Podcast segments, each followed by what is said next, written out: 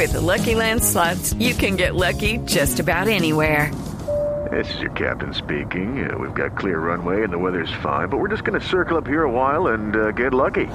No, no, nothing like that. It's just these cash prizes add up quick. So I suggest you sit back, keep your tray table upright, and start getting lucky. Play for free at LuckyLandSlots.com. Are you feeling lucky? No purchase necessary. Void where prohibited by law. 18 plus terms and conditions apply. See website for details. Las noticias del mediodía en Mañanas Blue. Y llegaron las noticias del mediodía, 12 del día, un minuto. Don Eduardo Hernández con la información de Colombia. Hola, ¿qué tal Camila? Un feliz eh, día para usted. Le cuento que el defensor de la familia de Javier Ordóñez, el abogado que murió en medio de este abuso de la policía en el occidente de Bogotá, se va a reunir hoy con los fiscales para aportar nuevas pruebas relacionadas con la investigación contra estos dos uniformados, hablando obviamente ya de una investigación penal. Diana Alvarado.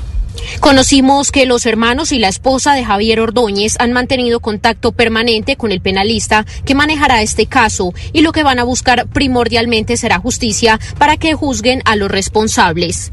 Como representante de víctimas en el caso del homicidio del abogado Javier Humberto Ordóñez Bermúdez, quiero comunicarle a la audiencia que hemos contratado un investigador para iniciar la recolección de los elementos materiales probatorios a efectos de que este infame homicidio no quede impune.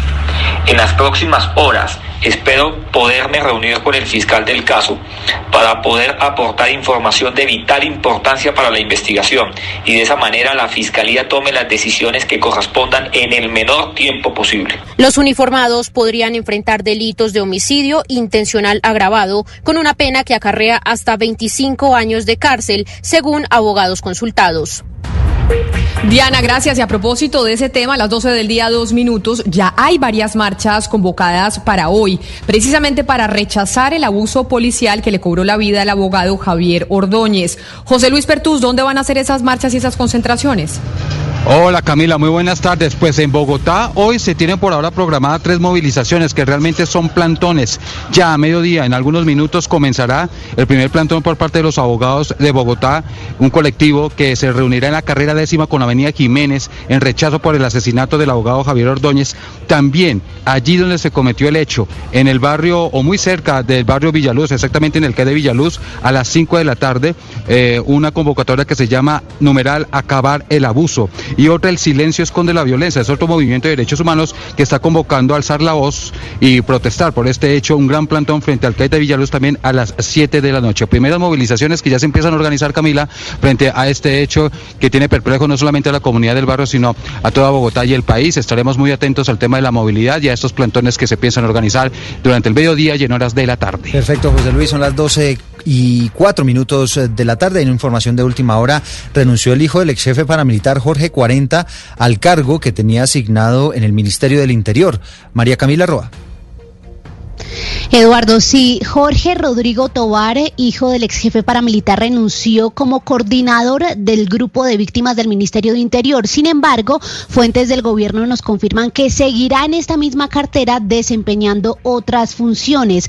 La semana pasada envió una carta a la ministra de Interior, Alicia Arango, donde pedía su relevo de este cargo por razones personales y ajenas a su voluntad, agradeciéndole por permitirle trabajar por las víctimas del conflicto, con quien menciona tiene un gran compromiso. Y es que Camila Eduardo, si antes este nombramiento, antes del regreso de su padre al país, este nombramiento fue polémico, ahora podría generar una polémica mayor e incluso nos dicen que se evaluaba un posible impedimento teniendo en cuenta que parte del proceso de reparación de las víctimas que podría darse es que Jorge 40 vaya a audiencias donde relate los hechos durante su jefatura del bloque norte de las Autodefensas Unidas de Colombia y podría presentarse ese impedimento. Sin embargo, seguirá vinculado al gobierno.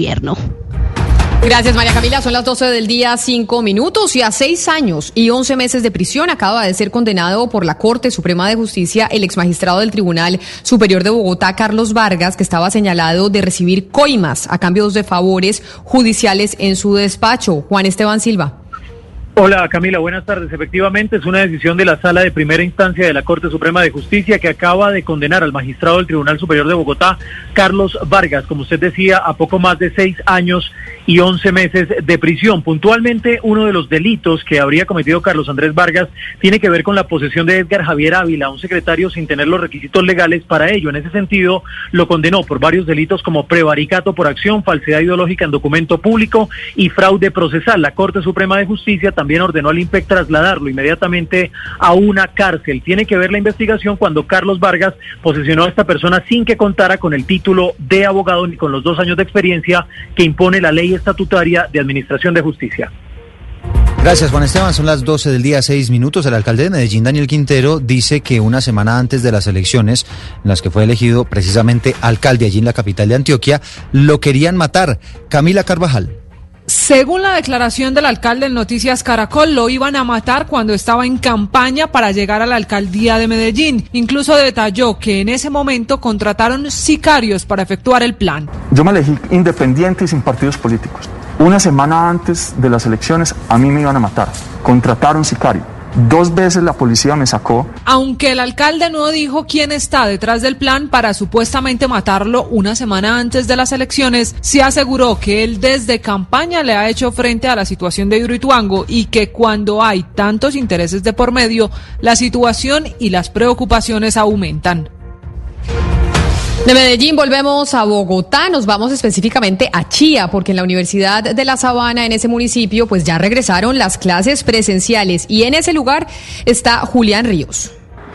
Buenos días, arrancan las clases con el método de alternancia en varias universidades y nos encontramos aquí en la Universidad de La Sabana, al norte de Bogotá, donde ya llegaron los primeros estudiantes a las aulas. Son 1.800 estudiantes que llegarán en la universidad y todos los protocolos de bioseguridad. Estamos aquí en una de las aulas, ingresamos e interrumpimos la clase. Profesora, discúlpeme, muy buenos días. ¿Cómo ve usted el regreso a las aulas ya aquí de los estudiantes? ¿Funciona o no funciona este método? Muy buenos días, pues estamos haciendo las primeras clases de este medio, que es un medio mixto, en medio en el que el estudiante puede seleccionar si estar en de manera remota o estar de manera presencial y hasta el momento la clase lleva va bien, va con una continuidad adecuada. Sin embargo, tenemos algunos problemas con lo que es el enfoque del tablero que esperamos vaya solucionando, pero creo que es bueno que ellos tengan la interacción y es chévere poder ver sus caras y entablar la conversación directamente y ver sus dudas ya personalmente. En este momento están en clases presenciales, pero también eh, el resto de estudiantes lo está haciendo de manera virtual. Julián Ríos, Blue Radio. Gracias, Julián. Son las 12 del día y 8 minutos y hay una advertencia que está lanzando la Contraloría y tiene que ver con la refinería de Barranca Bermeja. Dice el ente de control que carece de medidas preventivas para evitar que lleguen residuos de los hidrocarburos o del petróleo y demás a los ríos de la región. Marcela Peña. Según la Contraloría, el río Magdalena y el Caño Rosario son los principales afectados con la falta de medidas preventivas y también medidas correctivas en la refinería de Barranca Bermeja para evitar eventos relacionados con los residuos de hidrocarburos. Concretamente, una auditoría realizada a la Autoridad de Licencias Ambientales reveló que en un año se presentaron 27 eventos. Las causas de todos esos eventos eran repetitivas, lo cual mostró que no se hizo nada para evitarlos, pero tampoco se hizo nada para que volvieran a ocurrir en el La principal causa son los estragos de la lluvia, concretamente por el rebosamiento de canales y de estructuras que contenían residuos de hidrocarburos. Por eso, dice la Contraloría, se necesitan corrección de canales, cajas trampas, sistemas de evacuación y sistemas de drenaje. Gracias, Marcela. Y a las 12 del día, nueve minutos, nos vamos para Santander, porque el alcalde de Bucaramanga decretó tarde cívica para el próximo viernes y así poder asistir a la caravana que defiende el páramo de Santurbán. Boris Tejada.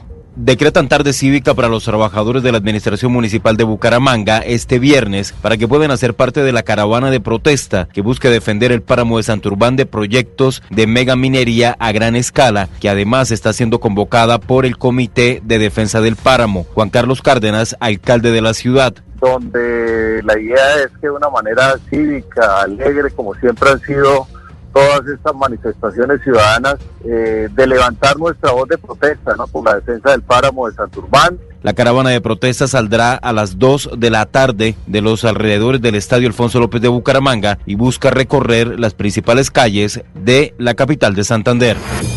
Y a las 12 del día, 10 minutos, hay un caso terrible en el departamento de Boyacá. Capturaron a un hombre en el Espino, acusado de haber matado a un bebé de 23 meses, aparentemente por golpes. Jairo Niño. El pasado 31 de agosto murió el bebé en el municipio del Espino, Boyacá.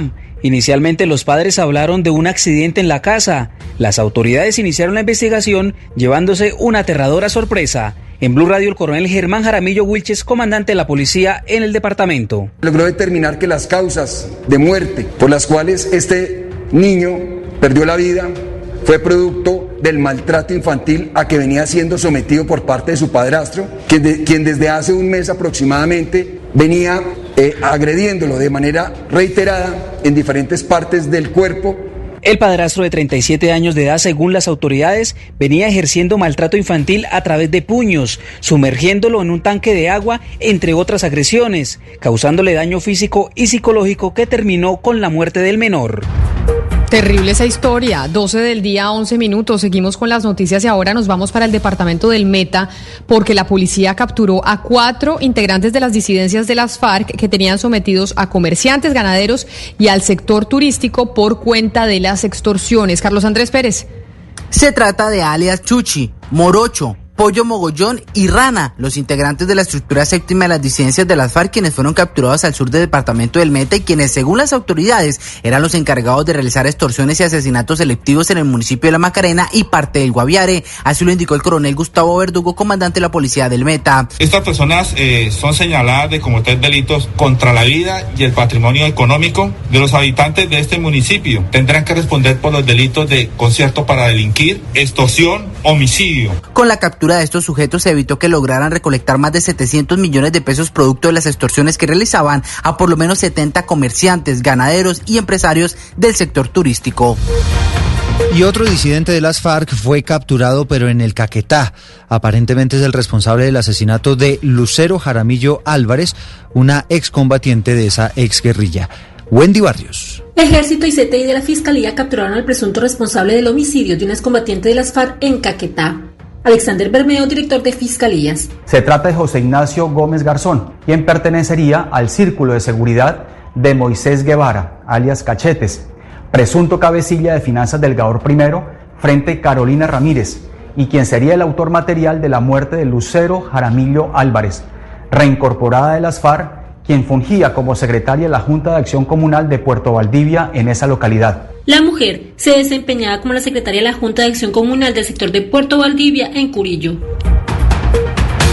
Y ahora actualmente les contamos que el 57% de los hogares en el país, en Colombia, no tiene acceso a Internet. 57% no tiene Internet. Por eso, en la Cámara de Representantes se inició un trámite de un proyecto de ley que busca establecer un mínimo vital de Internet para todas las personas que se encuentren en los estratos 1, 2 y 3. Santiago Rincón. Muy buenos días. Fue presentada la ponencia positiva para el debate del proyecto de ley que busca garantizar un mínimo vital de acceso y uso de Internet para los colombianos en estratos 1, 2 y 3. En la actualidad y de acuerdo con el más reciente censo del DANE, el 57% de los habitantes no tiene acceso a Internet.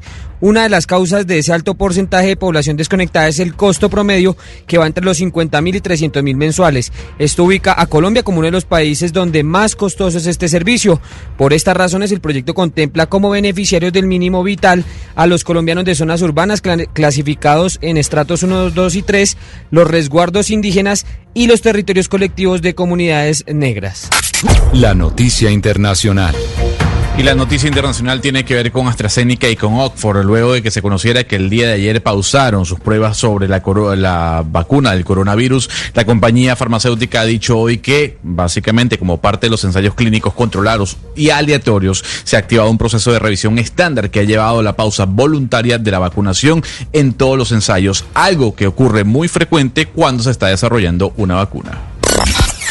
La noticia deportiva. La noticia deportiva llega hasta ahora desde Italia porque se disputó la tercera etapa de la Tirreno Adriático y el colombiano Sergio Luis Henao ha terminado en la sexta casilla con el equipo Emirates. La victoria fue para Michael Woods, quien asumió el liderato de la competencia tras la primera jornada de media montaña. Nao es sexto en la clasificación general a 30 segundos de Woods. Jonathan Caicedo, otro colombiano, está a 66, a más, eh, casilla 66 a más de 8 minutos. Chris Froome, el eh, compañero de Egan Bernal, el Ineos, está en el puesto 112 a 18 minutos de diferencia. Mañana primera etapa de alta montaña, donde Sergio Luis Henao buscará el liderato de esa prestigiosa carrera italiana. Fernando Gaviria, que también está allí, deberá esperar hasta el día sábado cuando haya un nuevo final en plano.